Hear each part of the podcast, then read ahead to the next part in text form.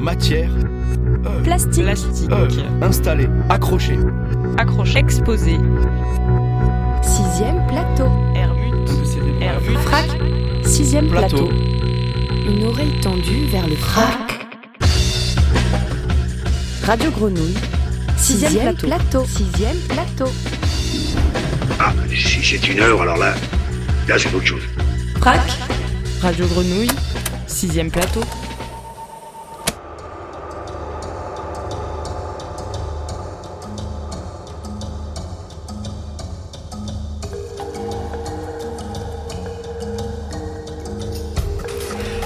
Bonjour à toutes et tous, bienvenue dans le premier épisode d'une série d'émissions consacrée aux expositions du Fonds régional d'art contemporain, le FRAC, situé dans le deuxième arrondissement de Marseille. En ces temps confinés, les expositions sont mises entre parenthèses, mais le travail des artistes, des curateurs et curatrices, des éditeurs et éditrices, lui, est bien vivant. Dans cette série d'émissions, nous vous proposons d'y jeter une oreille et allons ainsi nous intéresser à trois travaux d'édition, trois ouvrages, trois livres pour trois artistes exposés au FRAC.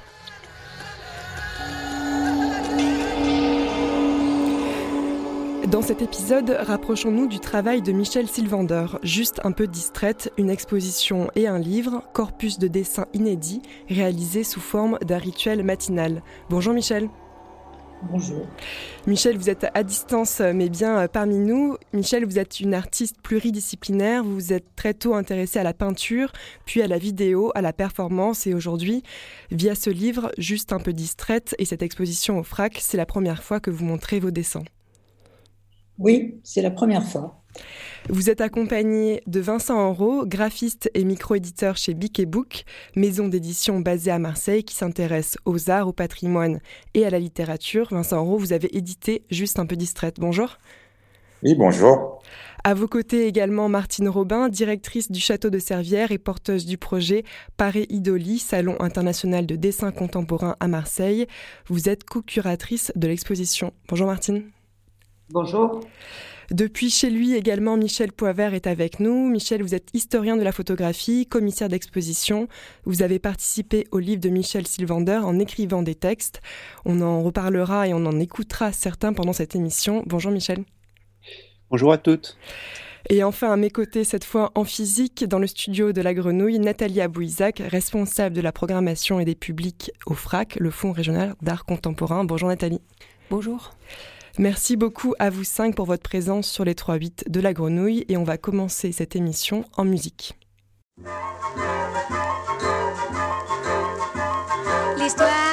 Alberto, c'était une coïncidence.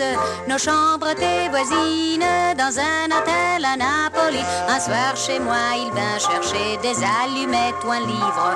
Je me souviens à peine, il disait tant de blagues. Le lit avait de place, il a fallu qu'il reste. Ça n'a pas d'importance, il n'était pas mon genre. Le lendemain soir, encore une fois, il a dormi avec moi. Mais Piero ne comprend pas. Il m'en a fait toute une histoire qui n'en finit plus. Ça les reprend toujours. Et puis alors c'est Nino qui est venu avec nous faire le voyage de Rome à Turin en Topolino. Sur la route on a couché dans une petite auberge. On a couché ensemble, pourquoi je me le demande. Et les lendemains encore, Piero dans une colère bleue, les yeux remplis de pleurs, m'a crié en me secouant très fort. Pourquoi le lendemain encore, je ne sais pas, c'est la vie. Mais Piero ne comprend pas. Il m'en a fait toute une histoire qui n'en finit plus. Ça le reprend toujours. Michel Sylvander, on vient d'entendre une chanson de Laura Betty, Pierrot, une des deux musiques qui accompagnent l'exposition euh, et le livre. Est-ce qu'elle vous a accompagné pendant vos séances de dessin? Non, elle m'a pas accompagnée pendant mes séances de dessin, mais c'est une euh, chanteuse que j'écoutais euh, quand j'étais très jeune. Et toujours, j'ai toujours été impressionnée par sa liberté. Et c'était important pour moi qu'elle soit, qu'elle fasse partie de l'exposition. Bon, je sais pas, il faut peut-être parler un peu d'elle. C'est une comédienne de, des films de Pasolini. Et en ce sens-là aussi, euh, elle est importante pour moi. Dans quel contexte vous avez fait ces dessins? J'ai parlé d'un rituel matinal en début d'émission. Oui, c'est un rituel, un rituel matinal, mais ce n'est pas lié au confinement, tout d'abord. Euh, C'était un peu après un échec où je me sentais un peu troublée. Je ne savais pas très bien où j'en étais. Et je me suis mise à dessiner de façon euh, un peu machinale, un peu, à la fois un peu volontaire, mais tranquille, sereine, sans, aucun, projet. Ce qui m'a laissé une très grande liberté et qui m'a permis de continuer longtemps. Michel Poivert, euh, vous, vous, avez participé au livre en écrivant. Alors c'est toujours un exercice délicat, mais comment vous pourriez nous donner euh, une image des dessins de Michel En préparant cette émission, vous m'aviez dit un travail torturé mais plein d'allégresse. Oui, oui. disons que juste pour rebondir sur, euh, sur la méthode de Michel, c'est-à-dire travailler au réveil son dessin, il m'est venu l'idée de dire que finalement c'était euh, des dessins qui avaient quelque chose d'automatique, hein, comme dans, dans l'histoire du surréalisme, mais en même temps qui, qui participaient d'une démarche artistique réfléchie. Et je, je dirais que c'est des dessins semi-automatiques. C'est-à-dire qu'il y, y, a une partie du, du de l'esprit qui est encore euh, un peu embrumé, un peu livré au, au, rêve et au sommeil, et puis une autre partie de l'esprit qui, qui, reprend la main, si je puis dire, euh, et guide, euh, et guide le dessin. Donc, euh, on reviendra sur, sur l'iconographie de ces dessins, mais en tout cas, leur, leur apparence, ces petits dessins sur des carnets, ont quelque chose à la fois d'extrêmement fragile, mais dès qu'on commence à, à, les scruter, on voit bien qu'ils sont euh, lestés par euh, tout un univers qui est déjà construit depuis de très nombreuses années. Pour ceux qui n'ont pas eu la chance de voir l'exposition au FRAC, et sans donner trop de détails, mais qu'est-ce que évoquent ces dessins pour vous, Michel Poivert? Première chose, si vous voulez, quand on, quand on est confronté à ces dessins, que, que j'ai découvert de manière un peu plus graduelle que, que le spectateur qui est livré à, à une pièce de création hein, dans, dans une installation, c'est leur, euh, leur, fragilité et, et, leur féminité. Alors je sais que c'est deux termes qui peuvent euh, aujourd'hui poser un peu problème parce qu'on est toujours euh, en train d'expliquer justement que, que, le travail artistique d'une femme euh, a la puissance euh, de, de, toute œuvre, mais là il y a une part de, de féminité qui est affichée, si vous voulez, dans, dans le travail par son iconographie d'abord. je défierais n'importe quel homme de, travailler son esprit pour produire un univers pareil euh, mais cette féminité, euh, elle, est, presque plus du côté de, j'allais dire presque d'un art brut, d'un art des enfants. D'ailleurs, Michel euh, Sylvander parle souvent d'enfantillage. Hein, j'aime bien cette notion-là. C'est-à-dire quelque chose qui relève plutôt de la du jeu, euh, du jeu un peu torturé, mais oui, c'est pas les dessins d'Artaud. Hein, C'est-à-dire qu'il n'y a, pas quelque chose de sacrificiel dans ce travail du dessin. Euh, c'est plus euh, des scénettes, des rapports entre les hommes, l'humain et l'animal, entre l'adulte et l'enfant, entre l'objet et l'être. et c'est des configurations, hein, comme comme on a pu le dire à propos d'autres artistes, des configurations, des jeux de configuration. Et ce qui est très troublant quand on découvre euh, les dessins un par un, euh, c'est qu'on a l'impression qu'à chaque fois, ça va être le dessin définitif. C'est-à-dire le dessin qui contient tout le potentiel de la psyché, du jeu, de la naïveté en même temps que de l'éventuelle perversion. Et puis, il y en a un deuxième qui arrive et qui est aussi fort. Et euh, c'est là, je pense, qu'on mesure aussi euh, euh, le, le, le, champ des possibles du travail d'une artiste et pas simplement de, de quelqu'un qui s'amuserait à faire du dessin. Michel Sylvander, pourquoi c'est la première fois que vous montrez vos dessins? C'est ce travail euh, rituel matinal, c'est la première fois que vous le faisiez dans votre vie ou c'est la première fois que vous vous montriez son résultat? C'est un peu les deux. C'est la première fois, en tout cas, que je les montre. Et puis c'est vrai que j'ai pas beaucoup pratiqué le dessin, sauf euh, sur des esquisses préparatoires pour d'autres médiums, c'est-à-dire pour mettre en place mes photos, pour, euh, pour penser à des peintures, même souvent j'esquissais je, je, je, des dessins. C'est vraiment maintenant que j'ai, enfin, c'est difficile d'ailleurs d'appeler ça des dessins pour moi. En tout cas, j'ai pris un crayon, un papier et, et c'est des sortes de graphismes. Et je me suis laissée aller sans penser à faire des beaux dessins au sens où souvent les gens l'entendent. Alors c'est une première aussi pour euh, vous d'écrire sur des dessins. Michel Poivert, normalement vous écrivez plus sur la photographie. Là vous avez participé euh, à l'ouvrage de Michel Sylvander par l'écrit. On va peut-être, avant d'en parler, écouter un extrait. Vous nous avez envoyé une lecture.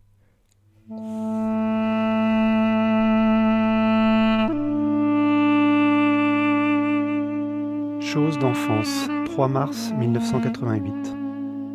Je suis actuellement à la maison d'arrêt de Nancy. On m'a donné votre Compagnie des femmes à la bibliothèque. J'ai particulièrement aimé le ton de votre revue, mais je dois dire que l'enquête sur les objets affectifs, les doudous, m'a particulièrement intéressé. Car, de ma cellule, mon doudou a pris une importance cruciale.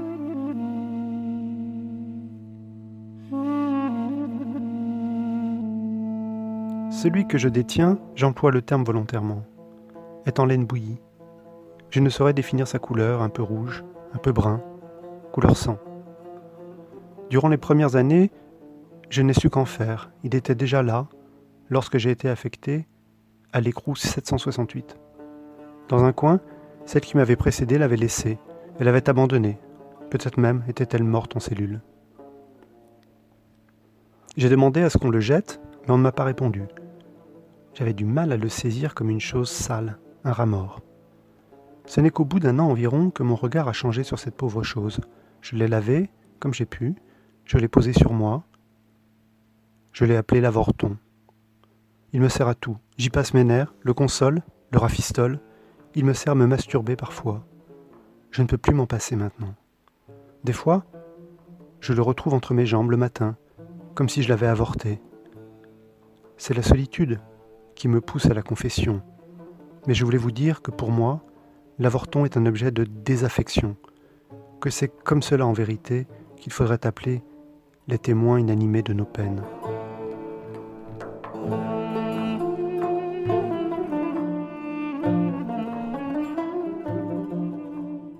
Évangéline P. Michel, on vient d'entendre euh, votre voix, une lecture d'un de vos textes. C'est une lettre Oui, alors euh, vous savez, la, grande difficulté qu'a le commentateur pour, euh, pour parler du travail d'un artiste, c'est de, trouver les mots. face au dessin de Michel Sylvander, qui sont, comme elle le rappelait, pas des beaux dessins. Je dirais que c'est un peu des dessins d'antimètres hein, ou d'antimaîtresse. C'était, c'était pas facile d'en rendre compte c'est-à-dire d'aller les toucher là, où ils nous touchent.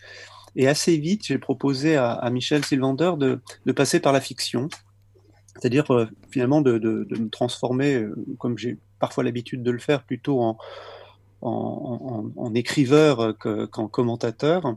Et l'idée était donc d'essayer de, toucher quelque chose de ces dessins par la fiction.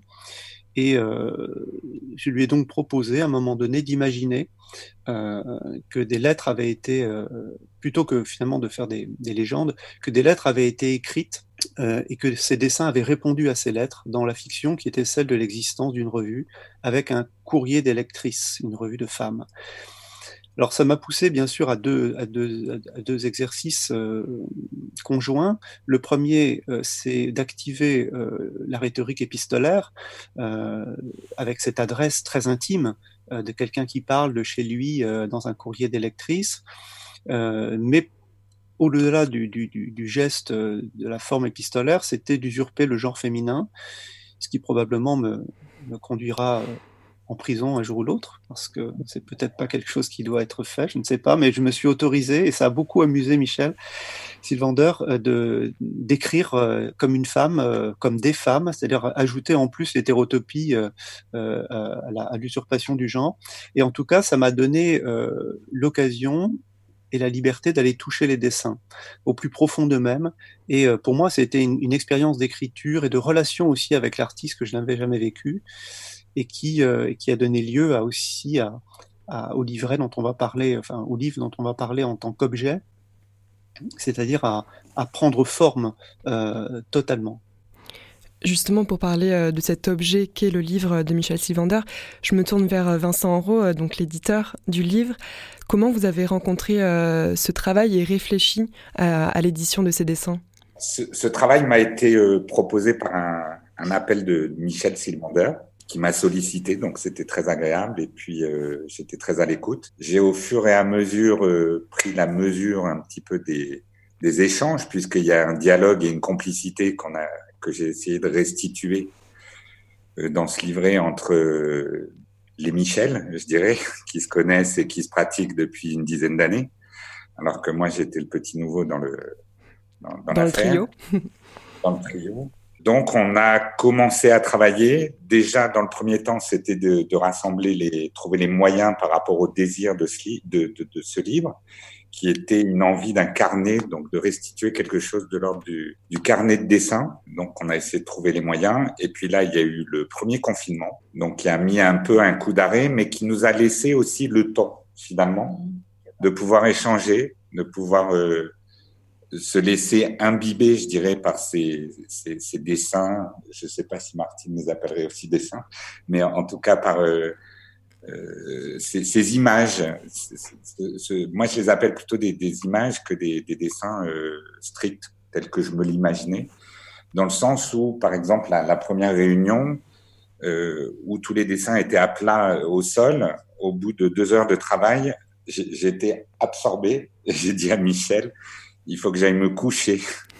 Donc j'ai été obligé de me reposer pendant une heure et de dormir en pleine séance de travail, parce qu'effectivement, euh, sur ce que disait euh, Michel Poivert tout à l'heure sur le rapport à la puissance, fragilité, etc., il y a une vraie puissance sous cette fragilité et sous ces enfantillages. Et que tout le défi du livre a été de trouver l'équilibre et la ligne de crête euh, dans l'assemblage des dessins et ensuite de trouver comment alimenter et créer un système d'aller-retour dans la construction du livre entre ces dessins et ces assemblages de dessins et le travail de Michel qui lui-même il se révèle sous la fiction. Et donc ça, ça nous a demandé un travail de construction du chemin de fer, une réflexion euh, sur la forme, le titre étant juste un petit peu distrait, juste un peu distrait, pardon. Euh, comment parler de la distraction ou de l'absence de concentration ou euh, l'expression de chaque univers dans sa, globalité, mais en même temps une très forte euh, relation et une très forte capacité de dialogue entre l'artiste et l'auteur. Euh, voilà, donc ça c'était un petit peu la problématique qu'on a essayé de résoudre dans, dans cette édition. Qui a, j'imagine, aussi dialogué avec les problématiques liées à l'exposition, euh, dont Martine Robin, vous êtes la curatrice. Alors, euh, moi, en fait, j'ai rencontré le travail de Michel, non pas sur ses dessins, mais euh, sur son travail euh, qu'on connaît euh, depuis euh, des années, puisque c'était plutôt de la photo et de la vidéo. Et euh, on a pu faire des projets ensemble, et notamment une exposition monographique au Château de Servières qui était magnifique, qui revenait sur toutes les préoccupations de Michel, avec des nouveaux projets et liés aussi à son à son intimité, à sa, famille, au couple, chose qu'elle développe encore dans les dessins. Et euh, comme le disait Michel Poivert, euh, j'ai pu avoir une connaissance moi aussi euh, graduelle du travail de Michel, puisque dès le départ, en fait, j'ai pu découvrir ce, ce, nouveau travail, ce nouveau médium qu'elle expérimentait. Et c'est vrai que on l'a on a vraiment soutenu euh, pour qu'elle poursuive. beaucoup soutenu. pour qu'elle poursuive dans cette voie parce que vraiment, mmh. c'est vrai qu'ils sont très forts, fragiles et très forts. Et je voudrais revenir aussi sur le terme juste un peu distraite. C'est un petit peu la modestie que tu affiches, Michel, parce que c'était revendiquer euh, un geste matinal euh, presque sans importance alors qu'au fur et à mesure que le corpus de dessin s'est étoffé, on a vu combien ils étaient euh, puissants et forts. Et c'est vrai que les textes, en plus, si on revient euh, sur l'édition, les textes de Michel Poivert donnent encore une épaisseur à ce travail-là. Et euh, je, je t'encourage encore à poursuivre parce que c'est un très très beau travail. Et le confinement euh, vous a laissé du temps à la fois pour l'édition, mais aussi pour que Michel continue cette série de dessins parce que il y en a quand même une centaine qui sont montrés euh, dans l'exposition. Mais euh, tu as pu faire des choix et aussi faire des sélections parce que ce travail, il se poursuit encore aujourd'hui et je dirais que c'est comme bon vin, ça s'améliore toujours encore, et, mais en gardant quand même cette fragilité du dessin euh, que, que tu expérimentes encore oui. malgré tout, et à la fois euh, toujours cette puissance. Et, euh, et, bon, moi je suis euh, tout à fait. Euh, oui, le mot, le mot expéri expérience me plaît beaucoup. Pour moi, c'était une vraie expérience, et j'ai envie de la continuer. On va écouter un deuxième extrait pardon, euh, d'une lettre écrite par Michel Pover, lue cette fois par Zita Onro, comédienne. Honte, bu, 23 février 1987, numéro 65. Dans l'avant-dernier numéro de la Compagnie des femmes, vous faites référence à l'histoire de la honte de Pierre Pouilladou que je ne connaissais pas. Je me suis procuré le livre à la fois pour satisfaire ma curiosité et pour tenter d'expliquer mon obsession pour des situations dans lesquelles j'aime me mettre afin d'éprouver le sentiment de honte. Rien ne me fait autant jouir que cela, et en même temps rien ne me fait autant horreur. Vous l'aurez compris, l'ambivalence du sentiment de honte est ce qui m'intéresse. Et du plus loin que je me souvienne, c'est ce que j'ai recherché pour ressentir le plus intensément le sentiment de vivre et peut-être de mourir aussi. Dans son degré le plus élémentaire, j'aimais avoir honte devant des enfants plus jeunes que moi. Mais ce n'était pas le plus simple à obtenir, car les enfants, s'ils jugent de façon expéditive, n'accordent pas beaucoup d'importance à ce qui les dégoûte et passent rapidement à autre chose. J'ai donc très tôt déployé beaucoup d'efforts pour me faire honte devant des gamines du village, notamment en leur disant que mon chien me léchait les fesses et que j'aimais beaucoup ça. Leurs yeux grimaçants qui accompagnaient des bas me donnaient envie de disparaître et en général je courais m'enfermer dans ma chambre. Le lendemain, les fillettes s'en souvenaient à peine et il fallait que j'invente à nouveau quelque chose de malaisant pour ressentir encore ce plaisir de la honte. Puis j'ai découvert que les réactions des enfants de mon âge, et surtout plus âgés que moi, produisaient un effet plus durable qui les faisait ensuite se détourner de moi. Le sentiment de honte se dissipait peu, me recouvrait à chaque fois que je les croisais ou que je les voyais de loin me regarder et parler entre eux. Cette mécanique à répétition me semblait magique. Il faut dire que je n'inventais plus d'histoire pour me rendre honteuse, j'agissais vraiment pour que les autres voient ou entendent ce qui me rendait insane à leurs yeux. C'est là que j'ai découvert que tout ce qui touchait à la digestion et notamment aux besoins naturels remplissait le contrat de la honte. Se pisser dessus devant témoin était notamment une recette qui marchait à chaque coup. J'en avais fait une stratégie très au point, buvant au moins un litre d'eau avant de me tenir en compagnie d'autrui, souvent lors d'une cérémonie ou simplement d'une réunion. Je me débrouillais dans ces cas pour me tenir dans un courant d'air. J'avais pris la précaution de ne pas mettre de collant et parfois même pas de culotte. Pour que le froid me saisisse et fasse son œuvre entre mes cuisses, jusqu'en flaque au sol. Vers 18 ans, j'arrivais ainsi au milieu des adultes à déclencher des mictions et à le faire remarquer au plus proche de mes voisines en dirigeant obstinément mon regard vers mes pieds. J'ignorais les attitudes gênées et plus encore compassionnelles de ceux qui se détournaient de moi pour me délecter des coups d'œil réprobateurs et des murmures injurieux et humiliants. La grande réussite fut lorsque la veille de mes vingt ans, je reçus les remontrances publiques et prononcées par ma voisine, la première de la promo, lors de la remise annuelle des prix. Je m'étais enfui en pleurant, souillé et jouissant de ma honte, pour m'enfermer comme de coutume dans ma chambre. Je n'ai jamais raconté cela, ce temps est désormais fini, celui des aveux est venu. Mais ces souvenirs et ce bonheur masochiste sont restés au plus profond de moi. J'ai compris en lisant Pouilladou, que j'avais développé le syndrome du sentiment assassin. Mais j'ai aussi compris que j'avais instrumentalisé ce sentiment de façon perverse. Il ne me reste qu'un symptôme de mon goût de la honte, mais il est incontrôlable ou presque, et surtout plus banal. Le rougissement du visage. À la différence des authentiques érotophobiques, je parviens parfois à le simuler devant mes interlocuteurs. Il suffit qu'à la dérober, je pince entre mes ongles un bout de ma chair, leur faisant croire que je suis honteuse devant leurs propos. Mais je suis faussement mal à l'aise. Ils croient ainsi me dominer alors que je les dirige vers mon propre désir.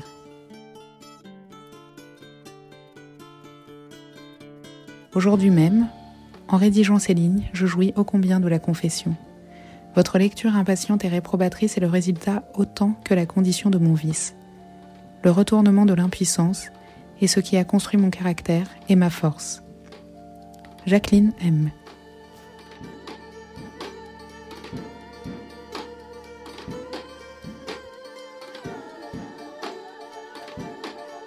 une lecture de Zita Andro, comédienne, Nathalie Abouizac. Le FRAC accompagne évidemment cette exposition. Comment ça s'est passé? Euh, D'abord, on était très très heureux d'accueillir le travail de Michel. la collection du FRAC conserve plutôt son travail photographique. Et euh, le, fait de pouvoir s'inscrire dans le partenariat avec Pareil Dolly, c'est un accompagnement qu'on a maintenant depuis plusieurs années qui est, qui est toujours d'une grande richesse. C'est un partenariat sur lequel on est vraiment très très heureux de, de, pouvoir euh, trouver ces rendez-vous réguliers chaque année. Et euh, le fait de pouvoir montrer les dessins de Michel Sylvander, c'était aussi quelque chose de... Michel, tu parles d'expérimental, mais c'était aussi une, surprise et, tout à fait intéressant les, moments où on voyait se mettre en forme l'exposition au niveau du plateau, les temps de montage, euh, les dessins au sol qui ensuite sont remontés sur le mur, le, cette double chaise à partir de laquelle on peut écouter euh, ces deux chansons qui sont très différentes l'une de l'autre et, euh, être assis comme ça en quinconce. Tout ça crée un univers qui, est très fort. Hein. Martine aussi, tu l'as souligné, et puis très touchant et euh, je, je, pense que ça, ça crée toujours euh, sur ce plateau expérimental des temps euh, de rencontre avec un artiste qui sont vraiment des temps précieux. Et évidemment, l'édition est venue ajouter cette, ce, ce, complément autour de l'univers de Michel qui était tout à fait essentiel. Et je, je pense qu'on a eu là un moment vraiment très heureux pour le FRAC, pour le moment d'ouverture à la fin du mois d'août avec vraiment tous ces éléments-là, c'était vraiment, euh, pour nous, c'était vraiment un temps important. Michel Sylvain, oui. Moi aussi, j'ai été accueillie au FRAC d'une façon exceptionnelle, je trouve, avec des gens à l'écoute, euh, euh, avec beaucoup d'attention et de générosité. Vous avez précisé en début d'émission, Michel Sivander, que les dessins n'étaient pas, euh, vous n'avez pas dessiné pendant le confinement, mais est-ce que ce nouveau confinement euh, vous redonne l'envie de dessiner chaque matin? Chaque matin, je ne dirais pas, mais ça m'a vraiment donné envie de recommencer et je continue. Je continue, effectivement, je me vois le matin, j'ai envie de, de, continuer et je, je le fais. On va écouter une deuxième euh, musique qui fait partie de l'exposition, une musique de Lassa Dessela. Peut-être un mot avant de l'écouter. Pourquoi vous l'avez choisie pour accompagner cette exposition, Michel? Je pense qu'elle dia dialoguait euh, avec celle de Laura Betty, mais complètement à l'opposé. C'est-à-dire une est un peu délurée, est tout à fait libre, et l'autre est dans la culpabilité, comme beaucoup de femmes actuellement, je trouve, malgré tout ce qu'on peut dire sur l'évolution du féminisme, je trouve des femmes qui se sentent très, très, très coupables de tout, encore.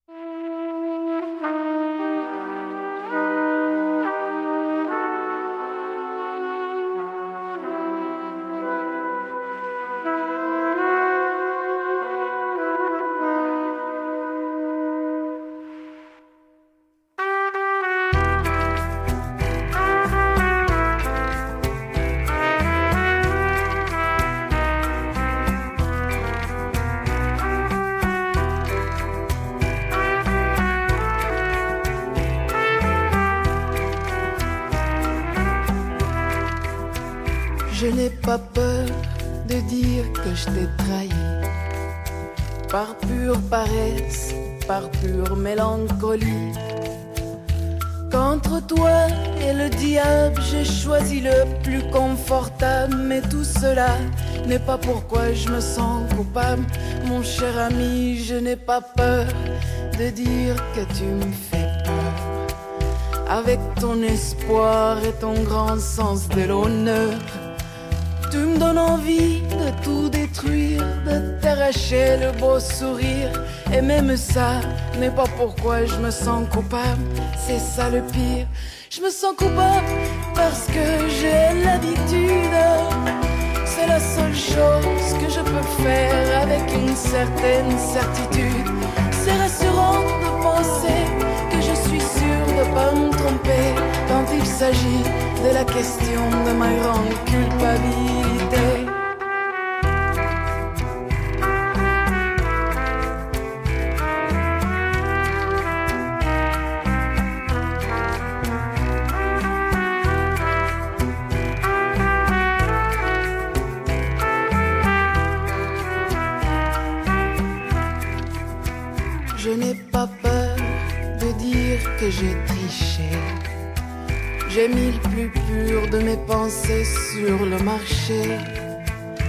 J'ai envie de laisser tomber toute cette idée de vérité. Je garderai pour me guider plaisir et culpabilité. Je me sens coupable parce que j'ai l'habitude. C'est la seule chose que je peux faire avec une certaine certitude. C'est rassurant de penser s'agit de la question de ma grande culpabilité. C'est l'heure de se quitter. Peut-être euh, un mot sur euh, ce confinement, cette exposition, on ne sait pas si elle pourra euh, reprendre. Par contre, le livre, lui, bien sûr, est accessible. Alors, le livre est accessible dans, pour l'instant, quelques librairies sur Marseille. Je vais vous citer. Il y a L'odeur du temps, il y a L'histoire de l'œil et Les arsenaux. La diffusion et distribution a été très compliquée à mettre en œuvre. Il y a quelques librairies sur Paris et en France, mais ça, il faut éventuellement nous, nous téléphoner ou se renseigner. Pour rappeler la maison d'édition, donc Bic et Book. Moi, je voulais remercier le, le département des Bouches-du-Rhône et de la région sud qui ont soutenu le, le livre. Merci beaucoup Michel Sylvander, Vincent Enro, Michel Poivert, Martine Robin, Nathalie Abou-Isaac. Vous pouvez retrouver cette émission sur le site de Radio Grenouille et sur le site du FRAC, Fonds régional d'art contemporain. Merci également à Zita Enro pour sa voix, sa lecture et sa participation à cette émission. Et un grand merci à Jean-Baptiste Imbert à la technique. Au revoir. Au revoir. Au revoir. Au revoir. Au revoir.